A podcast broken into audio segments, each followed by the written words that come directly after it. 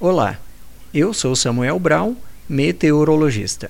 Esse é o Boletim Cimepar Informa com a previsão do tempo para 24 de outubro de 2023, no Paraná. Nesta terça-feira, há um aumento da instabilidade no estado, em função da presença de uma frente fria na altura do sul do Brasil.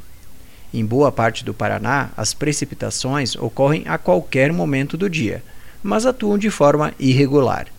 Dessa forma, é bem provável que não chova em todos os municípios de uma mesma região, por exemplo. Entre o Noroeste, Oeste, Sudoeste e o Centro-Sul paranaense, o risco de tempestades, com ventos fortes e incidência de descargas atmosféricas, é mais elevado.